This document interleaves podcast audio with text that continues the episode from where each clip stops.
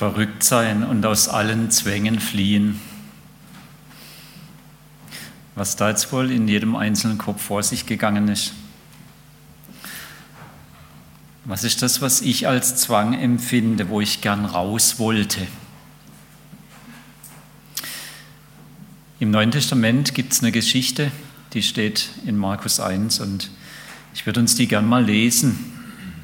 Man findet sie ab dem Vers 32 dort.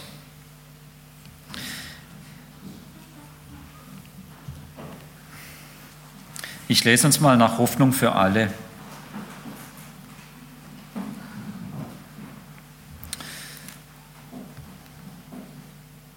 Am Abend, als die Sonne untergegangen war, brachte man alle Kranken und Besessenen herbei. Die ganze Stadt war vor Simons Haus versammelt. Jesus heilte viele Menschen von den unterschiedlichsten Krankheiten und trieb viele Dämonen aus.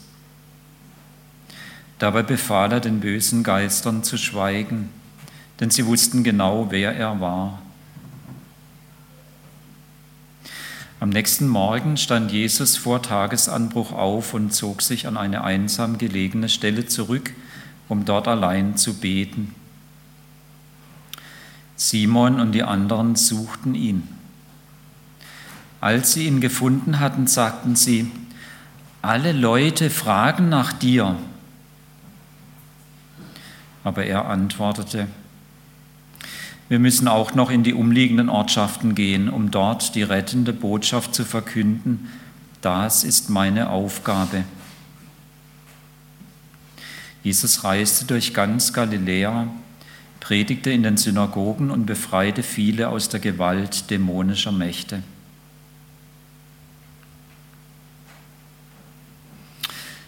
Soweit diese Geschichte aus Markus 1. Und ich möchte darüber schreiben, das Geschenk des Neubeginns.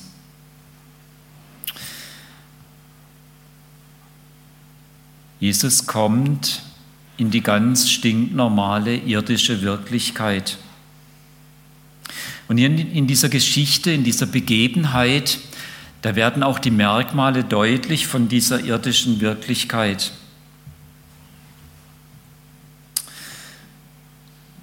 Es heißt hier, als es dunkel geworden war, da brachten die Leute Kranke und Besessene zu Jesus.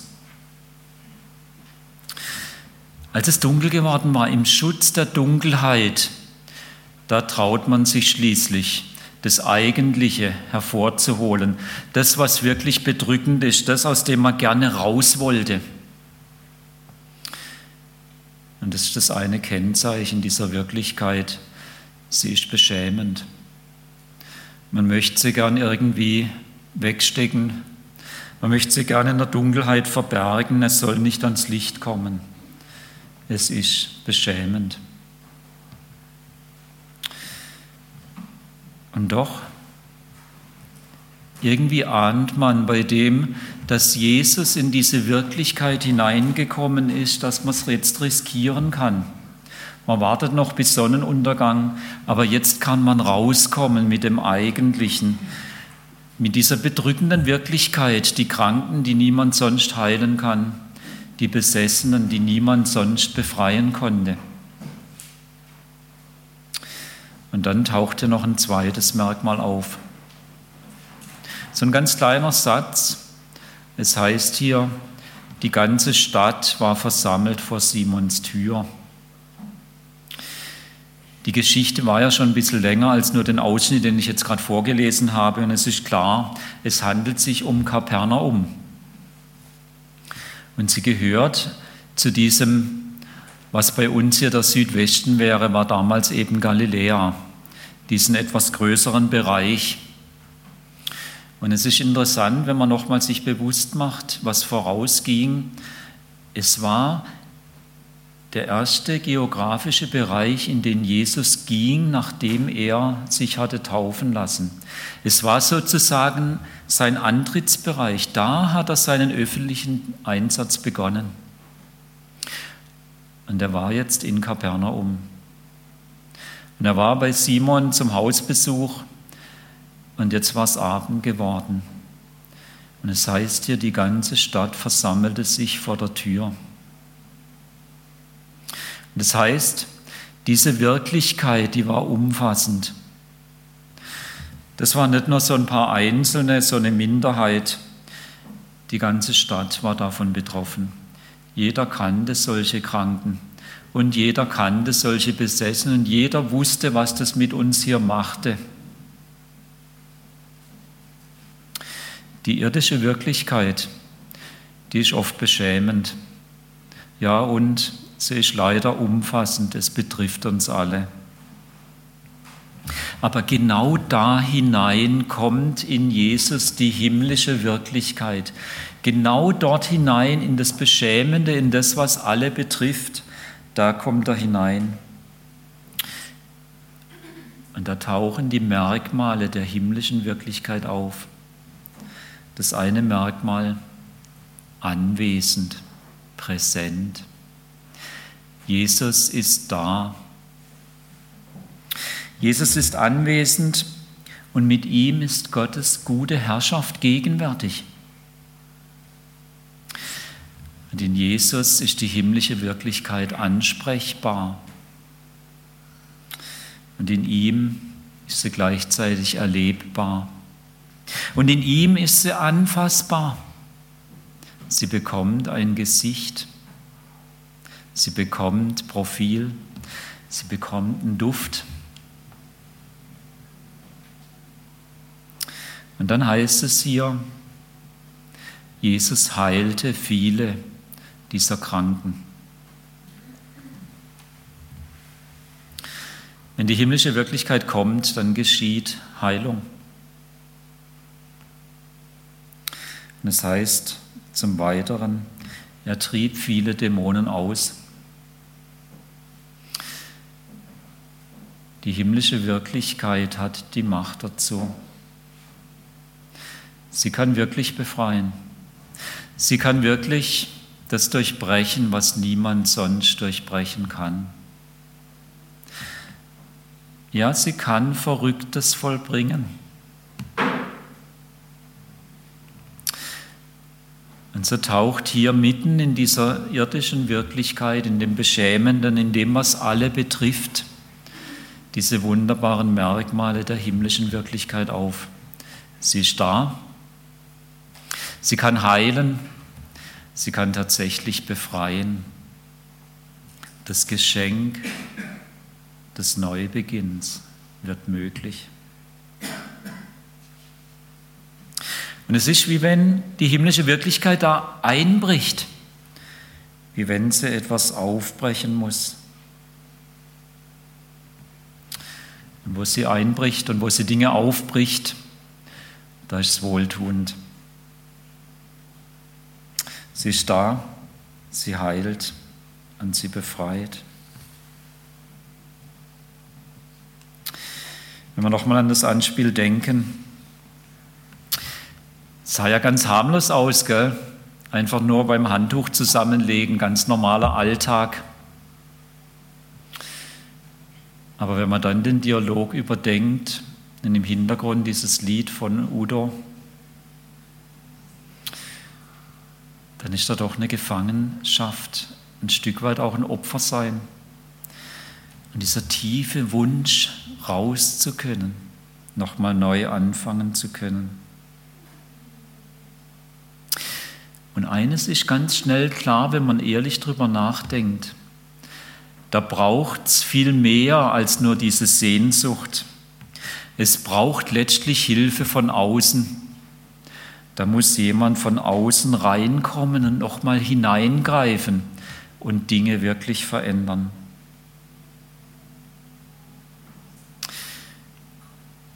Ja, wir sind nicht in Kapernaum. Ja, diese Geschichte liegt schon einige Zeit zurück.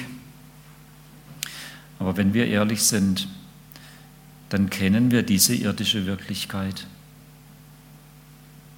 Auch wir kennen ganz genau diese Gefangenschaften, die uns betreffen und wo wir genau wissen, wir können uns selber nicht befreien.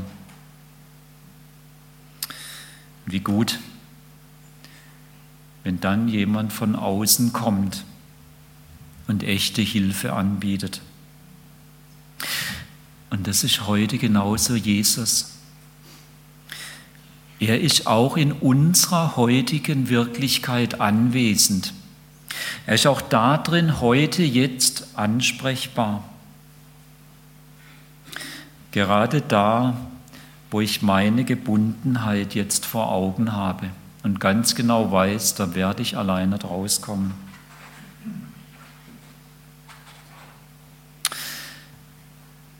Die Herausforderung ist für uns heute genauso wie damals.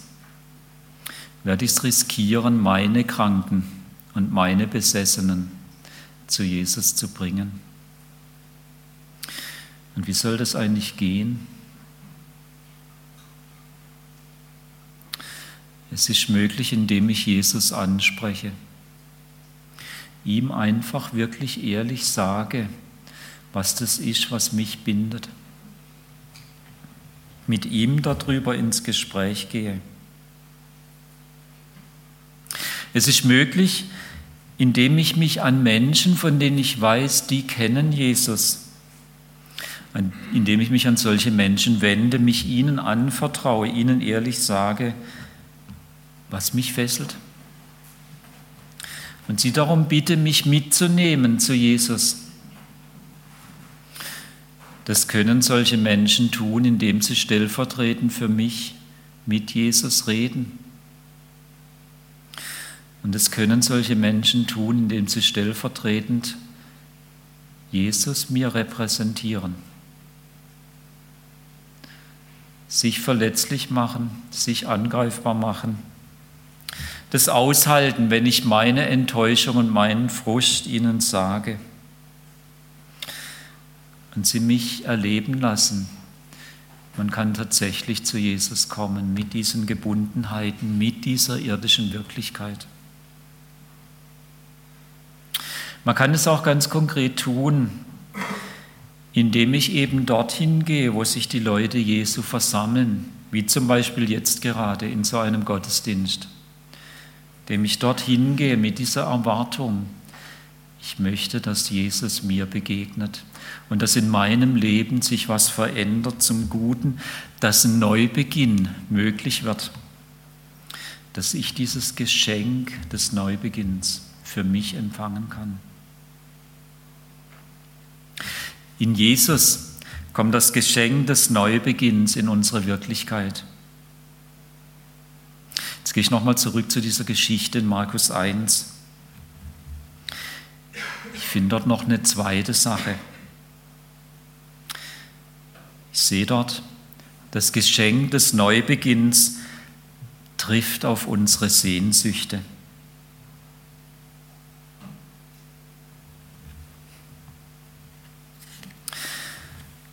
Wir lesen hier in Vers 37, alle fragen nach dir. Oder alle suchen nach dir. Der Abend war zu Ende gegangen, die ganze Stadt hatte erlebt, die himmlische Wirklichkeit war in Jesus tatsächlich in unsere Wirklichkeit gekommen. Kranke sind wirklich gesund geworden. Besessene sind wirklich frei geworden. Und jetzt war es morgen, der nächste Tag war angebrochen. Und Jesus war weg.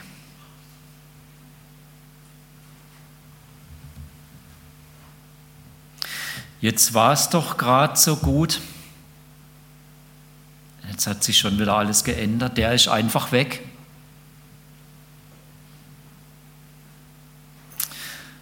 Und dann beginnt die Suche.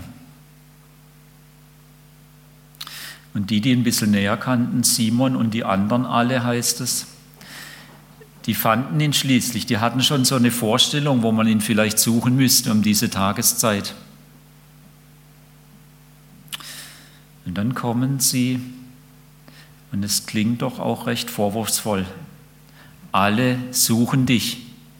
In Klammer, wie kannst du einfach so verschwinden und nicht ansprechbar sein?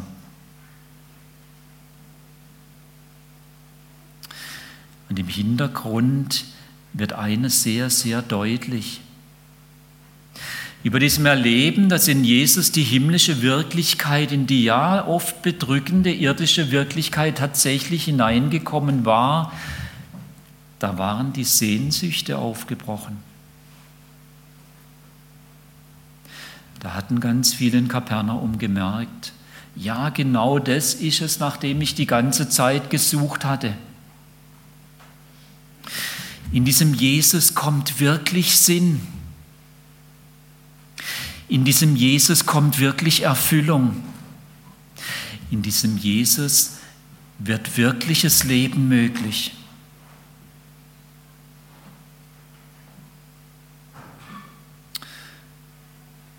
Und jetzt wünscht sich jeder, dass das weitergeht und dass diese Sehnsüchte weiter gestillt werden.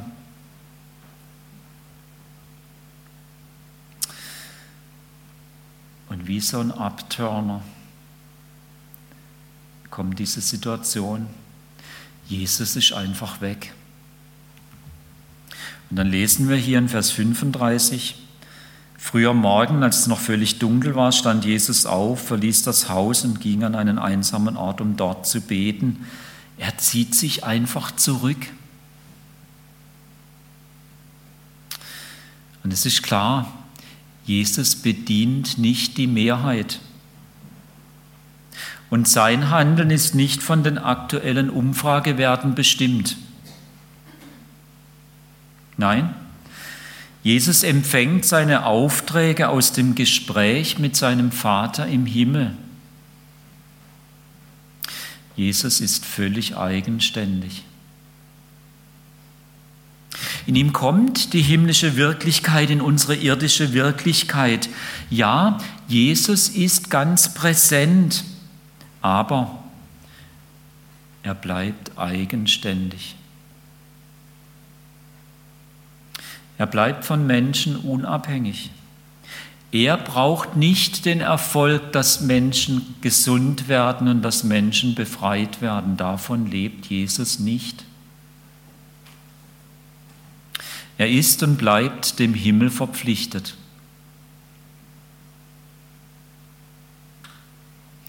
Und deshalb macht Jesus auch nicht einfach mit, was Menschen gerade hip finden. Alle fragen nach dir.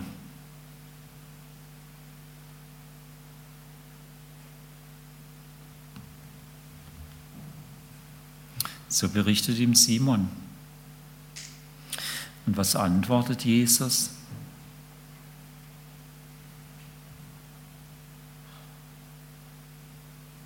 Ja, dann los, schnell nach Hause, die Praxis aufmachen. Jesus antwortet, lasst uns von hier weggehen.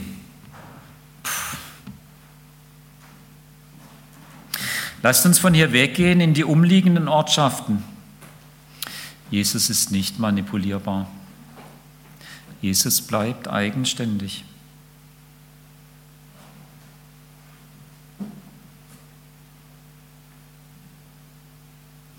Ich weiß nicht, wie viele Erfahrungen sie mit einem Moor haben oder mit einem Sumpf oder mit Treibsand. Vielleicht hat die eine oder der andere auch Erfahrung mit dem Sumpf von Sucht. Wenn ich einen Menschen treffe, der im Moor steckt und nicht mehr rauskommt, dann ist keine gute Idee, genauso in das Moor hineinzugehen, um ihm zu helfen.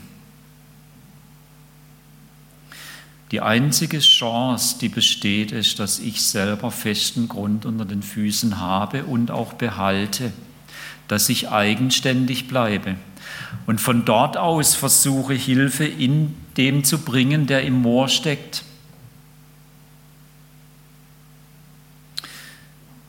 Wenn wir je mit Süchtigen zu tun haben, dann ist das ein gutes Bild, das wir mitnehmen können.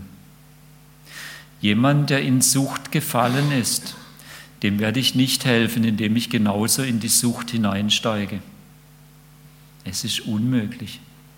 Es wird nur gehen, wenn ich selber festen Grund unter den Füßen behalte und von dort aus Hilfe bringe.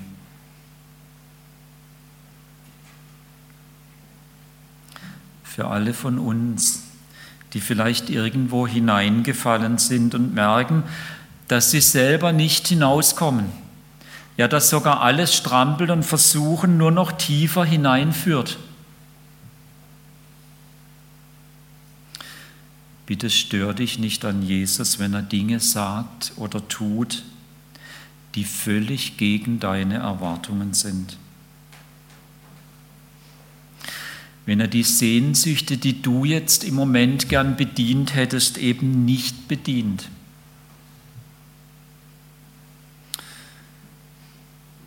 Sondern vertraue ihm.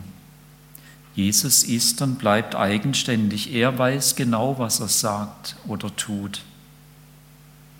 Und er tut es, weil er wirkliche Hilfe bringen will.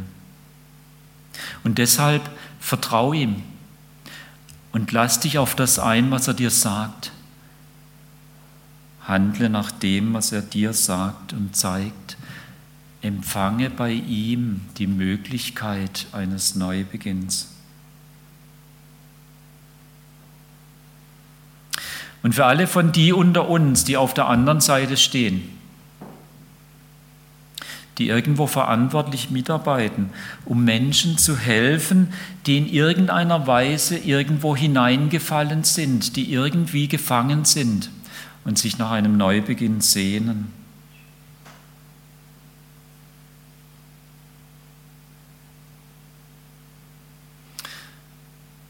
Bleib durch die Abhängigkeit von Jesus eigenständig. Nur aus der Abhängigkeit von Jesus kann ich Hilfe bringen. Manchmal muss ich den Mut haben, den Sehnsüchten zu widerstehen, die jetzt gerade so im Vordergrund stecken, um wirkliche Hilfe zu bringen. Und die Kraft dazu, werde ich nur von Jesus empfangen, indem ich ganz gebunden bleibe an ihn. Jesus sagt, wer in mir bleibt und ich in ihm, der bringt viel Frucht, denn ohne mich könnt ihr nichts tun.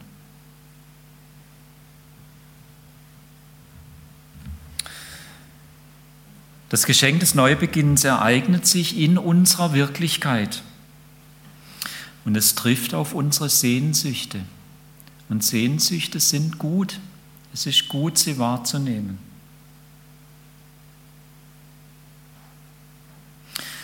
Jetzt gehe ich nochmal zurück zu dieser Geschichte aus Markus 1. Da gibt es noch was. Das Geschenk des Neubeginns stellt uns vor die alles entscheidende Frage.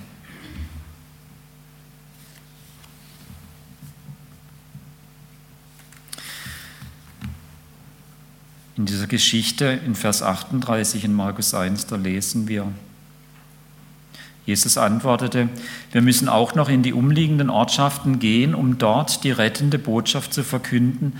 Das ist meine Aufgabe.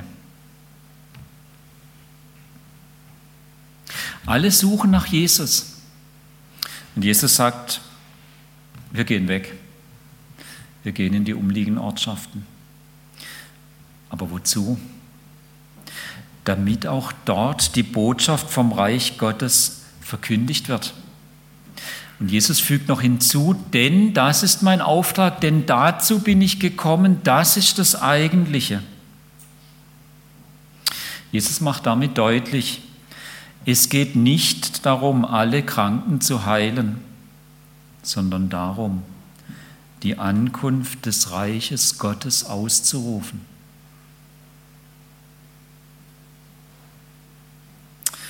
Und wie sieht es aus?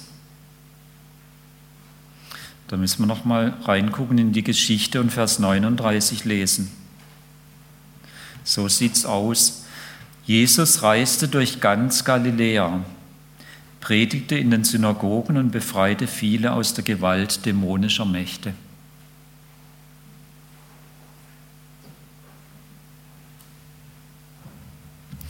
Also zwei Tätigkeiten predigen und von der Macht der Dämonen befreien.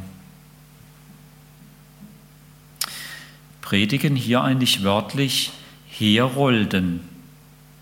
Weiß, das ist ein furchtbar altes Wort. Es ist deutsch, aber es ist alt, gebraucht kein Mensch mehr. Vielleicht ausrufen wird es ganz gut treffen. Weiß nicht, wer das noch kennt. Ich habe es eigentlich nicht mehr erlebt, aber in manchen Dörfern kann sein, dass einige unter uns es noch erlebt haben. Es gab mal so Leute, die sind dann im Auftrag vom Rathaus durch den Ort gegangen, hatten so eine Schelle dabei und haben dann geklingelt und wenn ein paar Leute stehen geblieben sind, haben sie dann die Bekanntmachungen vom Rathaus ausgerufen. Also so ungefähr. Heute wird es eher so ein YouTube-Video, der dann ins Netz gestellt wird. Oder so, wenn dann Apple das nächste Produkt vorstellt und da so eine ganz große Gala draus gemacht wird. So ungefähr kann man sich vorstellen. Also Jesus tritt auf er hält da nicht eine lange Rede mit viel Logik drin, wo man sich über vieles Gedanken machen muss, sondern er gibt einfach nur eine Bekanntmachung, das Reich Gottes ist jetzt da, fertig, Punkt. Und um zu demonstrieren, dass das stimmt, was er sagt, treibt er Dämonen aus. Das ist ein Paket, das sind nicht zwei ganz getrennte Tätigkeiten, sondern das gehört komplett zusammen. Es ist ungefähr so, wie wenn Apple auftritt und sagt, wir haben das nächste Smartphone und dann sagt, hier ist es, hier könnt ihr sehen. So tritt Jesus auf und sagt, das Reich Gottes hat angebrochen und hier könnt ihr sehen, Menschen werden von Dämonen befreit.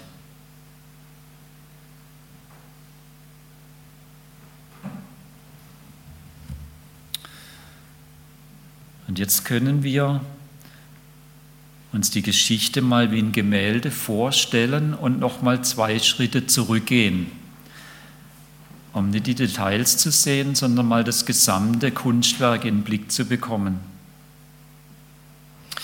Und was sehen wir da? Wir sehen, dass in Kapernaum nicht alle Kranken geheilt werden. Nein, Jesus zieht einfach weiter, um seinen eigentlichen Auftrag weiter zu verfolgen nämlich die Ausrufung der Herrschaft Gottes.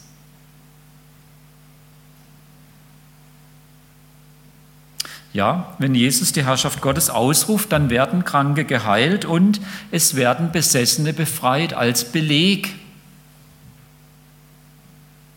Aber das ist nur das wunderbare Nebenprodukt. Die Hauptsache ist die Ausrufung der Herrschaft Gottes. Und diese Ausrufung zielt darauf, dass Menschen aufmerksam werden und sich entscheiden, sich unter diese Herrschaft zu begeben.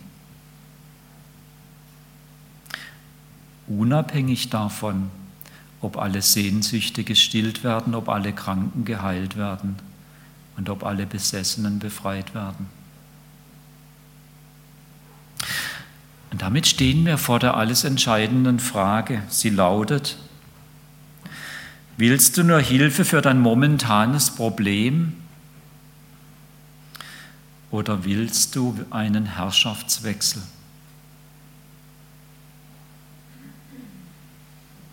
Willst du nur Hilfe für dein momentanes Problem oder willst du einen Herrschaftswechsel? Die Frage nochmal anders formuliert. Willst du Jesus lediglich als Krankenheiler oder willst du ihn als den Herrn, der dich befähigt, unter Gottes guter Herrschaft zu leben?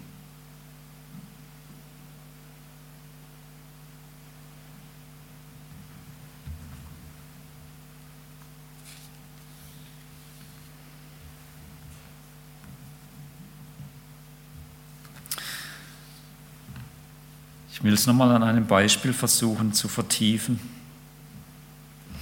Als Süddeutsche Gemeinschaft Sindelfingen sind wir ja auch eine Organisation, und zwar ein Verein, der sich in dem deutschen Vereinsrecht verankert hat.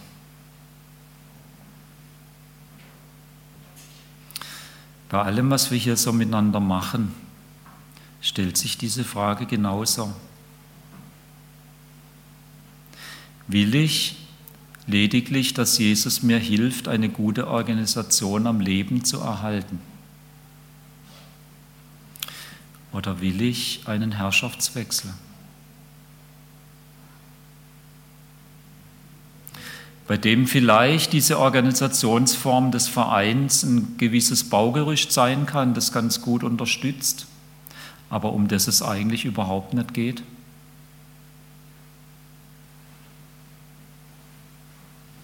Ich weiß, es ist eine spannende Frage, aber es ist eine entscheidende Frage. Worum geht es wirklich?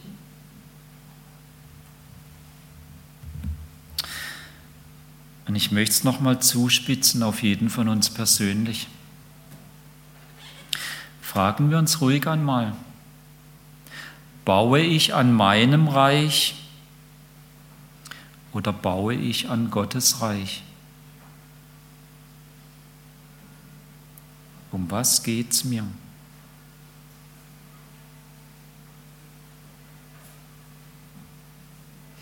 In Jesus tritt Gottes Wirklichkeit mitten in unserer Wirklichkeit auf.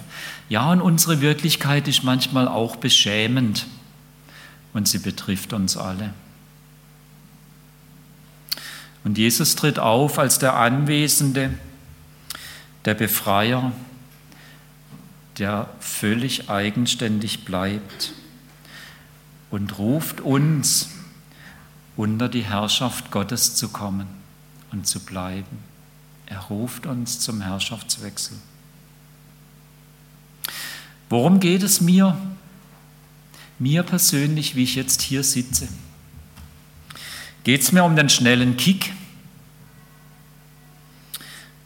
Oder will ich durch Jesu Hilfe lernen, unter Gottes guter Herrschaft zu leben.